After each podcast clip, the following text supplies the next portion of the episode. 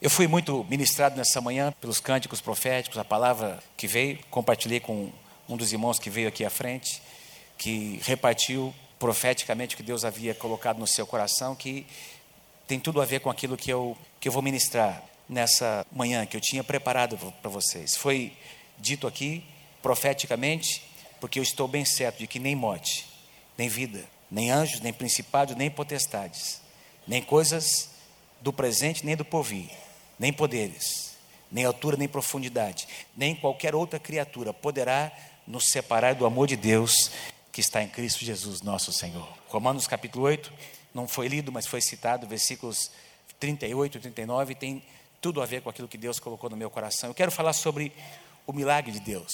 O milagre de Deus sempre acontece. O milagre de Deus sempre acontece. Eu quero pedir que você diga para alguém ao seu lado: olha, se você estiver no lugar, com, com seu coração no lugar certo, o milagre de Deus sempre vai acontecer. Diga, se o seu coração estiver no lugar certo, o milagre de Deus sempre vai acontecer. Sempre, sempre. Às vezes nós não entendemos a maneira como Deus age, nós todos aqui passamos por provações, e eu quero fazer uma abordagem hoje, eu quero falar sobre milagres, quero orar no final deste culto sobre alguns de vocês que estão passando por um momento difícil, você precisa de um milagre na sua vida, seja ele na área física, enfim, financeira, emocional, eu não sei qual é o grande desafio que você está enfrentando, mas eu, eu quero começar essa palavra dizendo a você que, na perspectiva de Deus, se você agir como um filho, não importa o que você esteja passando, o milagre está acontecendo na sua vida.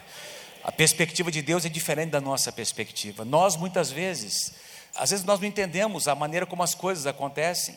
Às vezes, uh, alguns de nós sofremos perdas, algumas perdas irreparáveis, algumas situações muito próximas de nós, na nossa casa, na nossa família, e nós sofremos, passamos por situações, e se a nossa perspectiva não estiver colocada se nós não encararmos essas situações adversas e às vezes contraditórias, entre aspas, na nossa concepção, na nossa maneira de ver, nós vamos passar a ter uma atitude errada com Deus, com as pessoas, vamos perder o melhor de Deus para as nossas vidas.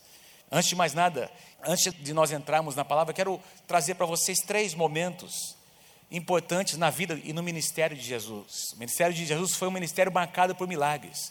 E a Bíblia nos mostra que o que nós temos registrado nas Escrituras é uma pequena parte daquilo que Jesus fez. O livro de João, João, um dos apóstolos, não é, que escreveu uh, o último evangelho, o quarto evangelho, ele diz que se todas as coisas, se tudo que Jesus fez fosse registrado, não caberia em livros, não seria possível registrar os seus feitos, os seus milagres.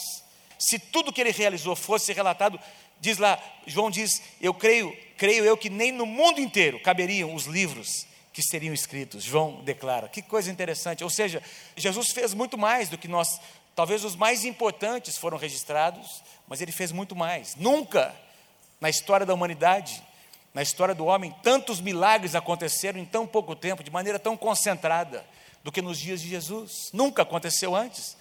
Aliás, Paulo diz no livro de Colossenses, no capítulo 2, versículo 9, que em Jesus habitava toda a plenitude da divindade. Deus, Deus simplesmente estava presente em Jesus, no seu ministério. Tudo que Deus é, a sua divindade, o seu poder, a sua autoridade, estava concentrado numa pessoa chamada Jesus Cristo.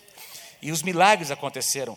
Três momentos importantes que eu quero trazer a vocês aqui. O primeiro momento, pouco antes de começar o ministério de Jesus, ele está em Nazaré, na sua na cidade onde ele foi criado, e a Bíblia diz que, diz lá, versículo 16: indo Jesus para Nazaré, onde fora criado, entrou num sábado na sinagoga, segundo o seu costume, e levantou-se para ler. Então lhe deram o livro do profeta Isaías, e abrindo o livro, achou o lugar onde estava escrito, versículo 18: O Espírito do Senhor está sobre mim, pelo que me ungiu para evangelizar os pobres, enviou-me para proclamar libertação aos cativos e restauração da vista aos cegos, e para pôr em liberdade os oprimidos, e apregoar o ano aceitável do Senhor. Versículo 20: Tendo fechado o livro, devolveu ao assistente e sentou-se, e todos na sinagoga tinham os olhos fitos nele. Então passou Jesus a dizer-lhes: Hoje se cumpriu a escritura que acabais de ouvir. Então, toda essa profecia, aliás, a profecia de Isaías continua mais alguns versículos, não é? E ele fala, inclusive, lá em Isaías, para colocar sobre aqueles que estão de luto, aqueles que estão revestidos de cinza, vestes de alegria, tirar essas pessoas que estão envolvidas em luto, e fala lá de morte naquela, no contexto de Isaías. E eu quero, inclusive, abordar sobre isso nessa manhã.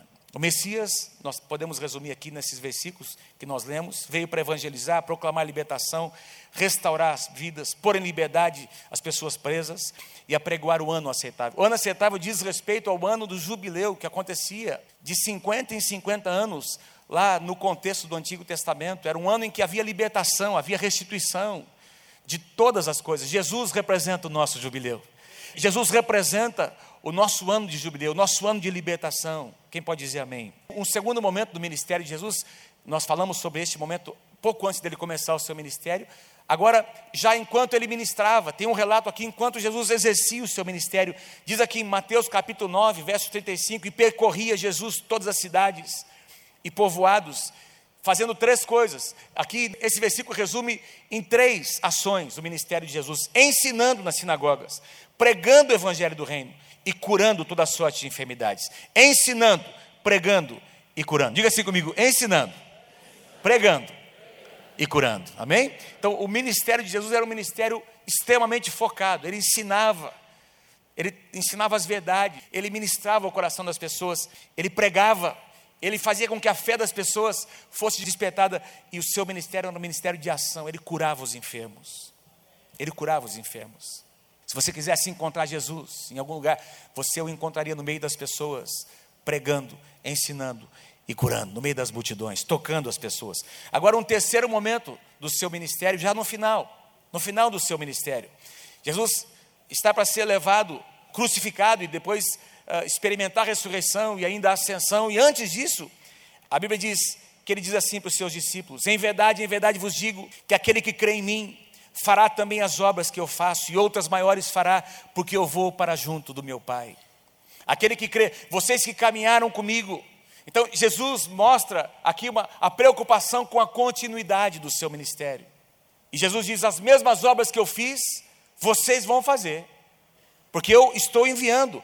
Capítulo 20, versículo 21, disse-lhe Jesus, disse-lhes, pois, Jesus outra vez, paz seja convosco. Assim como o Pai me enviou, eu também vos envio. Obras maiores farão, eu vos envio. Quem vai fazer? Eu envio vocês para vocês fazerem. É como se Jesus estivesse dizendo: olha, todo o poder de Deus estava concentrado na minha pessoa. Mas enquanto Jesus, como homem, ele era limitado a lugares, ele não poderia estar em muitos lugares, apesar de saber o que estava acontecendo em todos os lugares, fisicamente ele só estava em um lugar. E agora Jesus estava dizendo: não vai haver mais limitação porque a unção que está sobre a minha vida e a graça de Deus que está sobre a minha vida, eu vou repartir com vocês. Então os milagres vão acontecer, vão se multiplicar, porque não estarão mais concentrados numa só pessoa, não será apenas um veículo da manifestação do, do poder de Deus, da unção de Deus. Agora eu multiplico, eu reparto o meu poder, a minha autoridade, a minha unção, eu distribuo entre vocês para que vocês multipliquem os meus milagres. E nós vamos observar isso acontecendo. Basta você olhar as primeiras páginas do, do, livro de Atos e você vai perceber esses homens que receberam essa palavra de Jesus e que talvez até não acreditaram muito quando Jesus disse que eles seriam usados para fazer obras maiores, porque eram homens medrosos eram pessoas egoístas, mas nós vamos observar que depois do Pentecoste, depois que o Espírito Santo desce sobre eles, eles são transformados em homens completamente diferentes. E o mover de Deus, a unção de Deus, a mesma unção que estava sobre Jesus, agora estava repartida sobre a igreja. E a igreja crescia debaixo de sinais e maravilhas. E muitas, e a igreja crescendo em números, se multiplicando, porque os mesmos sinais, as mesmas maravilhas estavam acontecendo pelas mãos dos apóstolos. Isso também Amados, está acontecendo nos nossos dias. Quem pode dar um aplauso a este Jesus maravilhoso que repartiu a sua unção com nós, com cada um de nós, com a sua igreja? Mas a pergunta que muitas vezes surge no coração de muitos é: mas se Jesus repartiu a sua unção, se tem tantas promessas, eu vou citar algumas delas hoje ainda, sobre curas, por que nós convivemos com tantas enfermidades? Porque parece que, não sei se você já percebeu, parece que de tempos em tempos a gente ouve, começa a ouvir que esse é o irmão está doente, é aquele fulano também ficou, e a pessoa próxima da família, um conhecido. Parece que existe um. É como às vezes, quem já percebeu? Como acidente de avião. A minha sensação assim, se às vezes você ouve uma notícia de que um avião caiu lá do outro lado do mundo, de repente você começa a ouvir, caiu um aqui ou lá, outro lá. Parece que é um negócio que. Parece que a coisa está solta, não é? Sei lá. Parece que o diabo está empenhado em destruir vidas. De repente você ouve, passa um tempo sem nenhum acidente. De repente você começa a ouvir vários acidentes ao redor do mundo. E assim acontece, às vezes a gente de repente ouve sobre enfermidades. A gente começa a ouvir situações da mesma família, pessoas próximas, pessoas próximas a nós ah, recebeu um diagnóstico, recebeu um, uma notícia, passou por um acidente e, e parece que de repente vem uma avalanche de situações contrárias. E se nós não tivermos nosso coração no lugar certo, correto, nós vamos questionar a fidelidade de Deus. Se nós não olharmos para essas situações à luz da palavra de Deus, nós muitas vezes, queridos, não saberemos lidar com essas situações, porque assim como eu disse no começo dessa mensagem, alguns de nós enfrentaram, têm enfrentado e vão enfrentar perdas se eu pedir para você levantar a mão aqui, eu tenho certeza que alguém bem próximo a você, um parente seu, vocês têm experimentado perdas da sua vida, ou alguém muito próximo de você experimentou isso, você presenciou, você estava ali perto, vendo, participando. Sim ou não? No Novo Testamento, no meio de todo esse mover de Deus, no meio de toda, todos esses milagres que estavam acontecendo, tinha gente morrendo. Estevão foi apedrejado como Marte. Tiago, um dos apóstolos, foi morto numa prisão decapitado. João Batista foi morto também por confrontar, conforme eu disse aqui na semana passada, por confrontar o pecado de uma pessoa revestida de autoridade. Ele foi morto. Então a igreja, queridos, a igreja convivia com milagres, sinais e maravilhas, mas convivia com muitas situações adversas. Mas Deus continuava movendo. Deus nunca perdeu o controle. Fala para alguém ao seu lado, Deus nunca vai perder. Nunca Deus vai deixar de ser Deus. Quem pode dizer amém para mim? Amém? Diga para alguém ao seu lado: Deus continua sendo Deus, Ele está no controle de todas as coisas. Ele está no controle de todas as coisas. Amém, amados? Deus continua sendo Deus, a sua misericórdia, a sua graça continuam sendo derramadas sobre as nossas vidas. E se alguma situação adversa nos acontece, nós não entendemos, não é porque Deus está equivocado, não é porque Ele perdeu o seu poder, não é porque o diabo é mais forte, mas é porque Deus é soberano, Ele está acima de todas as coisas e Ele conhece tudo e todos e sabe o que é melhor para nós.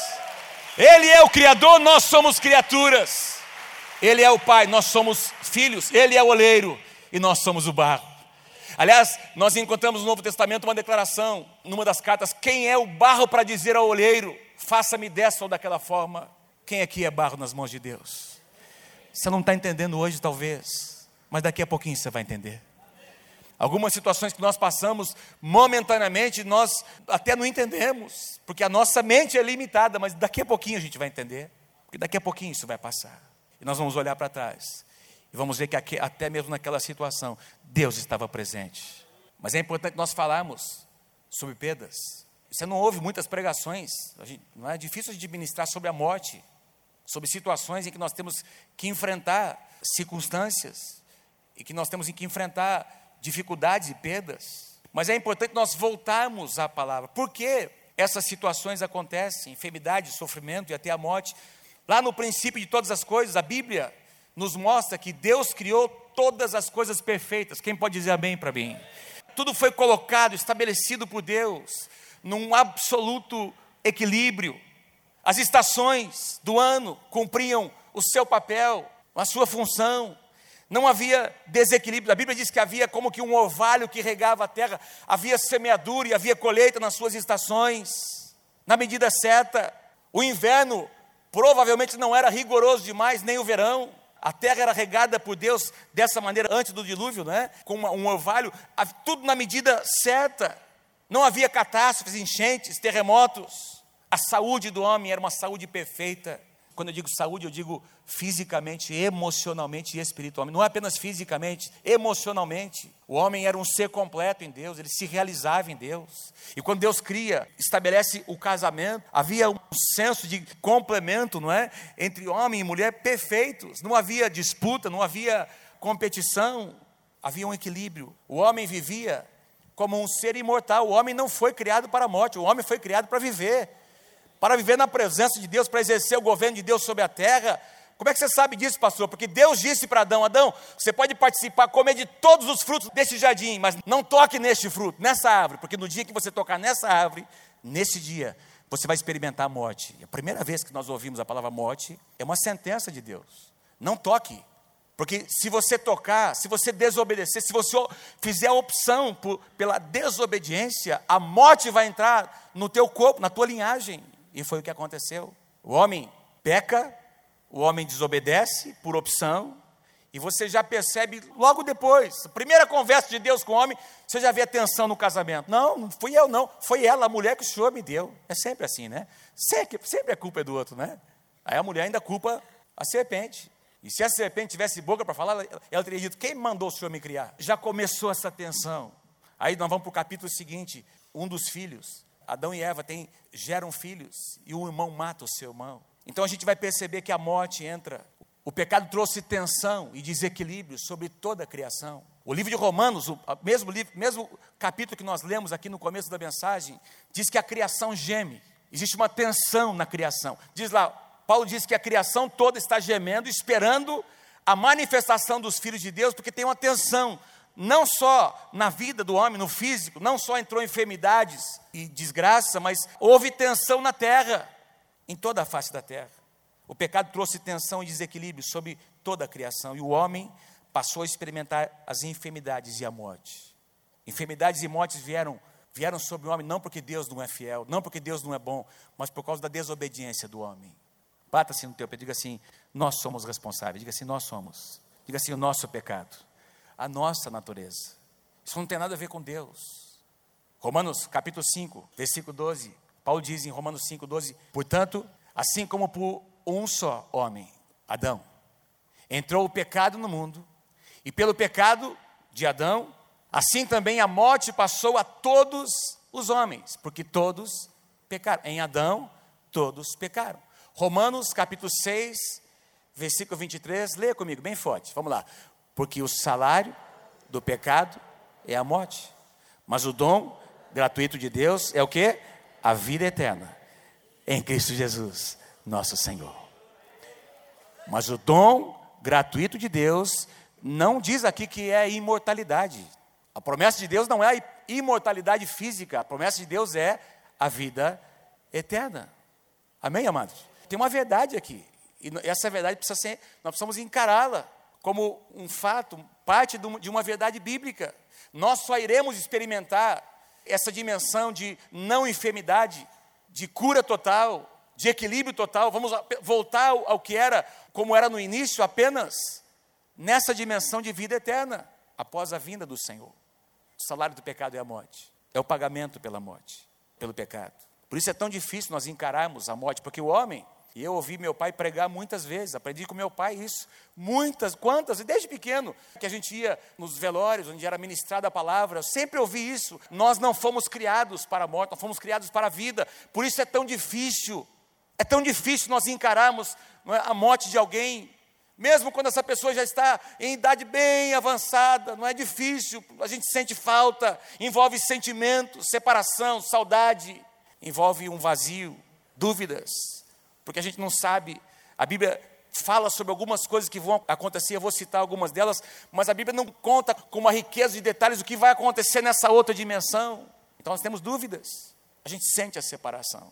Mas eu quero falar com vocês nessa manhã, quero trazer a vocês duas promessas, e vou tentar responder essas perguntas que nós temos no nosso coração, com essas duas promessas da palavra de Deus. A primeira delas, os que morrem no Senhor já estão na presença de Deus. Que morrem no Senhor, diga assim comigo, no Senhor. Os que morrem no Senhor, a Bíblia diz, já estão na presença de Deus e um dia experimentarão o poder da ressurreição. Declara comigo, bem forte, vamos lá, juntos. Os que morrem no Senhor já estão na presença de Deus e um dia experimentarão o que? O poder da ressurreição. A presença de Deus queridos, é melhor do que essa vida. A presença de Deus, estar com o Senhor, estar na presença de Deus. Pastor, o que, que você está. O que, que é isso, pastor? Você está falando sobre um negócio, estou sentindo arrepiado já com essa palavra que o senhor está dando. A gente precisa falar sobre isso de vez em quando, queridos. Porque nós precisamos mudar a nossa perspectiva. A presença de Deus é um lugar melhor do que esse lugar onde nós vivemos. Salmo 116, versículo 15. O salmista declara: Preciosa, palavra de Deus, preciosa é o Senhor, aos olhos do Senhor a morte dos seus santos. A morte de um santo, de um homem, de uma mulher que caminhou com Deus. Apocalipse, capítulo 14, versículo 13. Olha que tremenda essa palavra. Então ouvi uma voz do céu dizendo: Escreve, Bem-aventurados os mortos que desde agora morrem no Senhor. Sim, diz o Espírito, para que descansem das suas obras, pois as suas obras os acompanham. São bem-aventurados os que partem no Senhor. E apesar de ser tão difícil para quem fica, a Bíblia diz que fica melhor para quem vai. Quem quer ir? Ainda não, pastor. Que isso, pastor? Boa. Deus tem um tempo para todas as coisas, amém, amados? E eu espero que você viva muito tempo ainda, desfrutando de tudo aquilo que Deus tem para você desfrutar enquanto você estiver aqui. Mas a sua perspectiva e a minha precisa mudar, porque tem gente muito próximo de nós que tem passado por perdas. É interessante, não é? É só quando a gente passa por uma situação que nos afeta, a gente percebe como nós somos frágeis, como nós somos frágeis. Nós pastores ministramos em muitos em muitas situações de velório. Eu me lembro de uma ocasião que nós tivemos num momento como esse, e nós fomos para ministrar. Uma senhora da igreja já de bastante idade havia falecido. Nós fomos lá para ministrar aos, aos familiares, aos amigos, e bem ao lado de onde nós estávamos, ali, tinha um jovem uh, sendo velado que havia se suicidado. E aqui onde nós estávamos, com o povo de Deus, com a família, nós estávamos louvando e cantando, sentindo a perda. Mas daquele lado ali, tinha gente desesperada, tinha gente, o choro era um choro diferente era um choro que não tinha consolo. E você percebe a diferença entre aqueles que amam, que caminham com Deus, e aqueles que estão longe do Senhor. Por isso a Bíblia diz que é precioso, é bem-aventurado aqueles que morrem no Senhor, porque eles têm a perspectiva da eternidade. Talvez uma das ilustrações mais ricas que nós temos na palavra sobre esse, esse lugar para onde as pessoas vão, a presença de Deus, é, é a parábola que Jesus conta sobre Lázaro, o homem rico e Lázaro. Eu não vou ler para vocês, é, uma, é extenso a passagem, Lucas capítulo 16, você pode ler depois na sua casa, do versículo 19 até o 31, são 12 versículos que contam a história, contam essa parábola. Mas Jesus diz que havia certo homem muito rico, muito abastado, que desfrutava das suas riquezas, que não temia Deus. E bem próximo dele tinha um mendigo chamado Lázaro, temente a Deus. E ele tinha problemas, talvez até fosse uma pessoa debilitada fisicamente pelo contexto da passagem. E ele dependia de esmolas, dependia do favor de outras pessoas. Diz que ele suplicava pelas migalhas que caíam da mesa desse homem rico, mas a Bíblia diz que ambos, nessa parábola Jesus diz que ambos morreram. E esse homem chamado Lázaro, pobre, mas que temia o Senhor, foi recolhido. Diz lá, foi levado pelos anjos. Isso aqui nos dá uma dica. Foi levado, foi conduzido pelos anjos até o seio de Abraão, até a presença de Deus. E a Bíblia diz que o homem rico ficou num outro lugar, onde ele, onde ele um lugar de tormento, um lugar de agonia, um lugar terrível. Não porque era rico, mas porque não, não é a questão da riqueza que o levou para aquele lugar, mas porque ele não temia Deus, não tinha uma experiência com Deus. E a, a parábola vai, ele, a gente pode tirar muitas conclusões, mas eu quero focar isso, amados. O que morreu, Lázaro, este homem que temia Deus, a Bíblia diz que no momento da sua morte os anjos vieram para levá-lo até a presença de Deus, seu espírito, a sua alma. Não é tremendo isso, queridos? É? Para esse lugar de paz, de descanso. E tem uma passagem linda no livro de Hebreus, capítulo 12, que fala sobre, eu uso um termo importante, não é? Que, que ministra ao nosso coração. Portanto, o escritor aos Hebreus diz: também nós, uma vez que estamos rodeados por tão grande nuvem de testemunhas, livremo-nos de tudo que nos atrapalha e do pecado que nos envolve e corramos com perseverança a corrida ou a carreira que nos está proposta. Aqui o escritor diz que existe uma nuvem de testemunhas. Eu ouvi, certa ocasião, que é como se essa nuvem estivesse torcendo por nós, vendo o que nós fazemos, se nós estamos errando, se nós estamos acertando, mas não é bem assim, porque não existe nenhuma evidência bíblica de que, aliás, existe o contrário, não existe nenhum tipo de comunicação entre esse lugar e onde nós estamos. Não existe esse tipo de torcida, não é? Vai, não, não é bem assim. Essa nuvem de testemunha diz respeito aos heróis da fé de Hebreus capítulo 11. Nós estamos lendo aqui Hebreus 12, mas lá em Hebreus, o capítulo 11 de Hebreus conta a história de quem? Dos heróis da fé. aqueles que morreram no Senhor, aqueles que foram martirizados, e inclusive dá o nome de muitos deles: Abel, Enoque, é, Noé, Abraão, Sara, Isaac, Jacó, José, Moisés, e por aí vai os profetas do Antigo Testamento. Mas não diz respeito apenas a eles, diz respeito também a todos aqueles, amados, que viveram uma vida piedosa, digna, uma vida no Senhor. Todos esses fazem parte dessa nuvem de testemunhas que está na presença de Deus, aguardando aquele dia aguardando aquele dia, morreram no Senhor. Que dia é esse que eles estão aguardando? Que dia é esse que eles estão aguardando? Eu vou comentar sobre isso, mas é, é algo tão especial que Paulo, na dimensão de revelação que ele teve de Deus, é? o homem que mais escreve sobre doutrina no Novo Testamento, o homem que estabelece os fundamentos da igreja. A Bíblia diz que ele, ele fala sobre ele mesmo, que ele teve revelações tremendas da parte do Senhor. E ele diz, Paulo diz mais de uma vez em 1 Coríntios 5, 8, ele diz, mas nós temos confiança e desejamos antes deixar este corpo para habitar com o Senhor. Filipenses 1, 21, porquanto para mim o viver é Cristo e o morrer é lucro. Se é lucro, é porque é melhor. Se Paulo desejava Outro lugar ele diz: Olha, eu não parto agora por causa de vocês, porque eu preciso ainda ministrar vocês, compartilhar a palavra com vocês. Eu tenho algo a cumprir, tenho uma, um, um ministério, uma carreira a cumprir neste mundo, mas Paulo sempre disse que era muito melhor estar na, neste lugar do que nessa terra. Por que Paulo falava sobre a morte com tanta naturalidade e por que para nós é tão difícil? Queridos, Paulo sabia para onde ele iria. E se você tem uma experiência com Jesus, você sabe para onde você vai você vai para a presença de Deus. Se você não tem uma experiência com o Senhor, se você nunca confessou Jesus como seu Senhor e Salvador, a Bíblia diz que existe um destino também para as pessoas que nunca tiveram essa experiência. Eu te animo nessa manhã, abra o seu coração, deixa Jesus entrar no seu coração, porque existe uma eternidade para gozar na presença dEle. Agora eu quero mostrar a vocês, talvez o mais importante: quem morre no Senhor um dia experimentará o poder da ressurreição. O poder, diga assim comigo, o poder da ressurreição. Fala para o teu irmão assim, meu irmão, o poder da ressurreição. Não, não, vocês não entenderam. Dá um chacoalhão santo. Diga, o poder da ressurreição, meu irmão. O poder da ressurreição. Fala para ele, você vai ser muito mais bonito do que você é hoje. Não vai ter nenhuma ruga.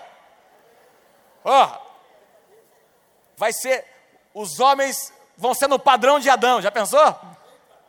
Já pensou, Lisão? Pastor Bis? Eu acho que o Adão não era calvo. Acho. Você também acha? Talvez fosse, né? Não sei. Nós vamos experimentar, nós vamos viver numa dimensão diferente. Agora veja o que o apóstolo Paulo diz em 1 Tessalonicenses capítulo 4. Quero que você leia comigo. Versículos 13 e 14. Vamos lá. Juntos. Bem forte. Vamos lá. Irmãos, não queremos que vocês sejam ignorantes quanto aos que dormem, para que não se entristeçam como os outros que não têm esperança. Quem aqui tem esperança? Fala para o teu irmão, eu ministro a alegria do Senhor sobre o teu coração, em nome de Jesus. Amém? Para que não se entristeçam como aqueles que não têm esperança. Juntos, versículo 14, juntos. Se cremos que Jesus morreu e ressurgiu, cremos também que Deus trará, mediante Jesus e juntamente com Ele, aqueles que nele dormiram. Uau! Aqueles heróis da fé, essa nuvem de testemunhas.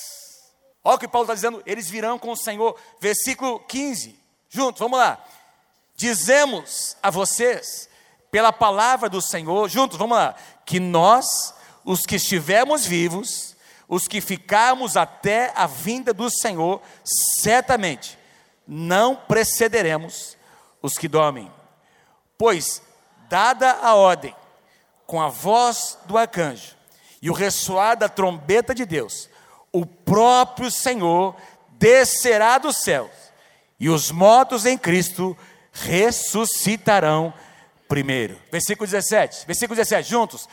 Depois disso, os que estivermos vivos, seremos arrebatados juntamente com eles nas nuvens para o encontro com o Senhor nos ares, e assim estaremos com o Senhor para sempre. 18.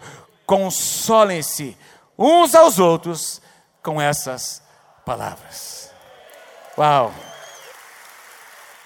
Foi Jesus quem disse, queridos: passará os céus e a terra, porém as minhas palavras não passarão. Nós precisamos ajustar o nosso foco. A palavra de Deus vai se cumprir sobre as nossas vidas. Amém? A palavra de Deus vai se cumprir. 2 Coríntios 4, 18. Não atentando nós para as coisas que se veem, mas para as que não se veem. Porque as que vêm são temporais, as que não vêm, porém, são eternas. Fala para o teu irmão, você é um ser eterno, meu irmão. Há relatos, eu fico impressionado, a Bíblia fala sobre homens tremendos, como o profeta Eliseu. Olha o que a Bíblia diz sobre Eliseu. Uma vez estava lendo, isso, isso me chamou muito a atenção. O grande profeta da posição dobrada.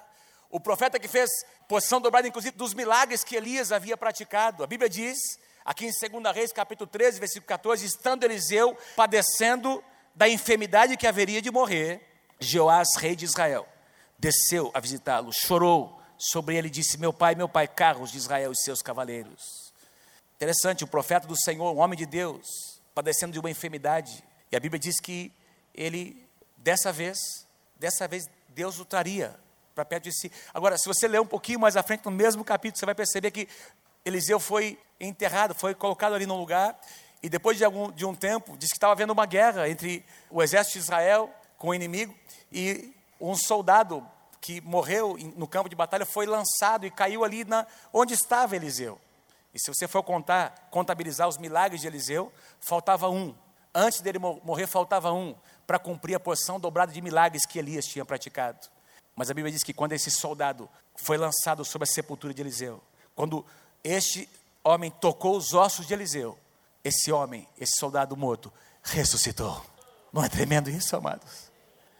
Até na morte, Deus é glorificado. Aparentemente, a palavra não havia se cumprido. Quem sabe alguém poderia questionar, mas olha lá, Deus disse que era profeta da posição dobrada, faltou um milagre. Não faltou, não. Não faltou, não. Até na morte, Deus é glorificado. O diabo, mas ele pensa que ganhou, mas o diabo está derrotado. O diabo foi vencido na cruz do Calvário, mas ele foi, a Bíblia diz que ele foi exposto juntamente com os seus demônios. Amém, queridos? Foi exposto, foi dada uma sentença para Satanás. E a igreja do Senhor, ela é vitoriosa. Em nome do Senhor Jesus. O milagre de Deus sempre acontece para aqueles que permanecem fiéis. Sempre. Sempre acontece. Sempre acontece. Eu podia dizer muita coisa, mas o que eu quero trazer a vocês nesse primeiro, nessa primeira promessa do Senhor sobre essas situações de adversidade, que o mais importante do que o, o que aconteceu é o que Deus está querendo nos ensinar por meio deste acontecimento que nós às vezes não entendemos. Vocês sabem que há cerca de quatro anos atrás, a Mônica, a pastora Mônica passou por umas, um momento difícil. Nós passamos como família. Foi diagnosticado um câncer. Numa, foi feita uma cirurgia que não tinha nada a ver com aquilo. E de repente, uma, algum material foi colhido e foi para a análise. Foi constatado que tinha um câncer. E tinha sido feita uma cirurgia até delicada. E aí nós fomos procurar um oncologista, um, um médico especialista, e disse: Olha, tem que abrir de novo. Era um corte muito grande que a Mônica tinha. Ela tinha feito a cirurgia para extrair um cisto de ovário, uma cirurgia grande, e o médico disse: vai ter que abrir, mas tem certeza, fez todos os exames, eu vou ter que abrir, o médico disse. Vamos ter que avaliar toda a cavidade, vamos ter que fazer exames para saber qual vai ser o procedimento depois. Quase 40 dias entre a primeira cirurgia e a segunda. E nesse período, quero dizer para vocês, amados, que muita coisa mudou na nossa vida. Nós nunca mais seremos os mesmos depois desse acontecimento. Porque nós percebemos que a nossa vida não é nada não é nada. Nós não temos o controle de absolutamente nada. O seu dinheiro não compra a sua vida. As suas conquistas não garantem um dia mais de vida para você, para sua família, para os seus filhos. Não garantem. Nós não temos o controle. E naquele período entre a primeira e a segunda cirurgia, graças a Deus, a segunda cirurgia foi feita. A Mônica teve que tirar, não é? Foi tirado todo aquele material, etc e tal. Até hoje a Mônica faz a cada seis meses, tem que voltar, mas foi curada. Deus usou aquela, as mãos daquele médico para remover aquele câncer, graças a Deus. Mas o mais importante é o que nós aprendemos naquela situação. A gente que às vezes, como casal, a gente discute por coisas tão ridículas a gente faz questão de brigar, por, não é? às vezes de, de impor o que a gente acha por coisas tão insignificantes. Quando a gente se depara, passa por uma situação como essa, a gente aprende que a nossa perspectiva de vida precisa ser maior, mais abrangente. A gente sai daquele mundinho que a gente vive para entender o que Deus quer fazer, qual é o propósito de Deus e que a vida não se resume a esses dias de vida que nós temos aqui. Quem pode dar, dar glória a Deus? Quem pode dar um aplauso a esse Deus maravilhoso? Deus sempre tem uma lição para nos ensinar. Se houver o milagre, nós vamos dar glória a Deus. Se Deus permitir que nós enfrentemos perdas, nós também vamos dar glória a Deus. Porque alguma coisa vai ficar dessa experiência. E com certeza, depois de passar por ela, nós vamos sair mais forte do outro lado. E no mínimo, o que você passou vai servir de uma experiência, de um testemunho para abençoar muitas e muitas pessoas. Amados, hoje, quando nós nos aconselhamos alguém que passa por essa situação que a Mônica passou, nós falamos com propriedade, nós sabemos o que essa pessoa sente, porque nós passamos por aquilo. Nós podemos consolar, porque nós passamos por aquilo. E Deus quer fazer da tua experiência um testemunho que vai abençoar as pessoas. Deus quer fazer da tua experiência um testemunho que vai tirar as pessoas dessa perspectiva de vida terrena e colocar neles, no coração deles, a perspectiva de, da vida eterna. Quem recebe, diga amém em nome de Jesus. A segunda promessa: enquanto estivermos vivos, precisamos crer e tomar posse de tudo que Jesus conquistou lá na cruz do Calvário. Enquanto nós estivermos vivos, enquanto houver fôlego de vida, nós vamos lutar, nós vamos orar, nós vamos interceder, nós vamos crer, porque a Bíblia diz que certamente Ele, Jesus, tomou sobre si todas as nossas enfermidades. E as nossas dores levou sobre si, e nós o reputávamos por ferido, aliás, aflito, ferido de Deus. É o que a Bíblia diz, ele levou sobre si. Quem crê, diga amém. Quem crê que Jesus levou as nossas enfermidades? Essa é a base para nós cremos hoje que Jesus pode curar, que o poder da ressurreição está presente hoje na igreja, amados. Ele continua sendo soberano, ele continua controlando todas as coisas. Jó passou por perdas maiores do que qualquer um de nós aqui, e ele disse: Deus deu e Deus tomou, bendito seja o nome do Senhor. Mas lá no final do livro, você vai observar que Jó recebeu tudo em dobro. A bênção de Deus retornou por causa da atitude de Jó. Algumas causas rapidamente algumas causas de problemas físicos ou de enfermidades. Podem ser causas espirituais. Quantas vezes Jesus estava orando, foi orar por alguém, a Bíblia diz que essa pessoa estava tomada por um espírito de enfermidade.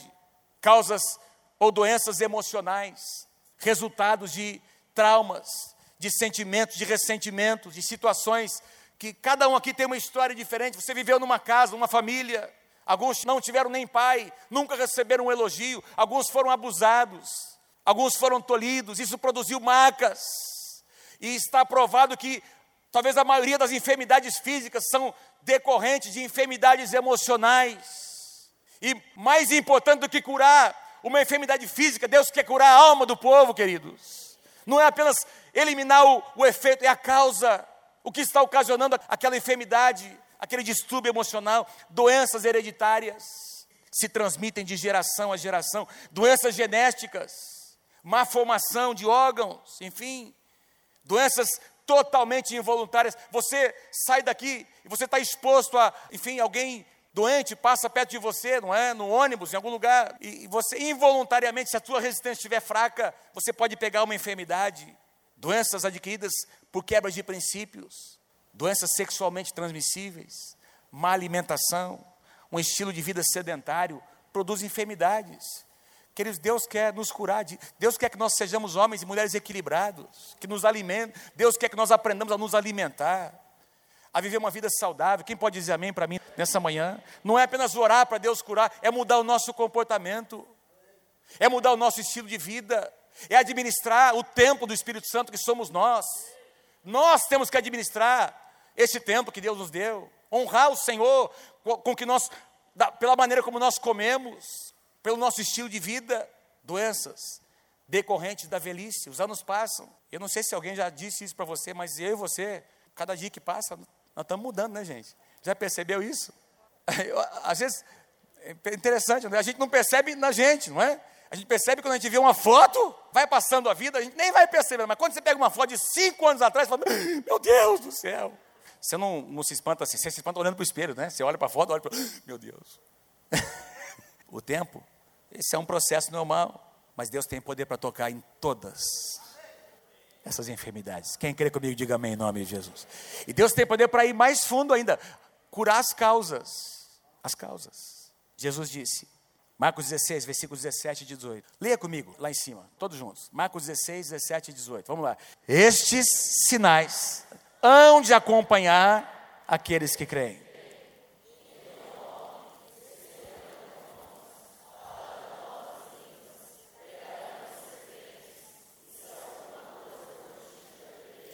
Não lhes fará mal se impuserem as mãos sobre os enfermos. Quem crê? Eles serão curados. Eles serão curados. Serão. É a nossa fé. A cura pertence a Deus, a obediência pertence a nós. O poder para curar vem de Deus. É Ele que decide o sopro de vida. A cura vem de Deus. A nós, o nosso papel é ser obediente à palavra, é orar, é interceder, é crer que todos serão curados, se nem todos forem. Glória a Deus. Quem somos nós para dizer que tal pessoa não foi curada porque não teve fé. Não, Deus continua sendo Deus. Deus tem os seus propósitos. Nós vamos continuar orando como igreja. Quem está comigo, diga amém nessa manhã. Os nossos líderes vão continuar orando. Os pastores vão continuar orando. Nós vamos continuar convivendo na igreja com situações, eventuais situações de perda que não serão derrota, serão um testemunho na casa de Deus. Apocalipse diz: lembra, as suas obras os acompanham. O exemplo dessas pessoas permanece entre nós. Mas enquanto houver fôlego de vida, nós vamos orar, vamos crer e vamos declarar a cura do Senhor. Eu tinha algumas coisas mais, mas vou parar por aqui. Vou parar por aqui.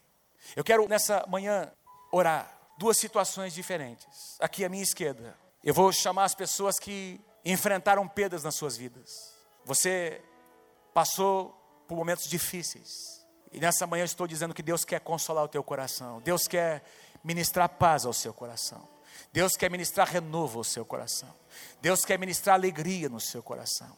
Lembra do que Romanos, Paulo diz em Romanos: nem morte, nem vida, nem principado, nem potestade, nem poderes deste mundo, nenhuma criatura poderá nos separar do amor de Deus. Nada. E nessa noite Deus quer ministrar o amor dele ao seu coração.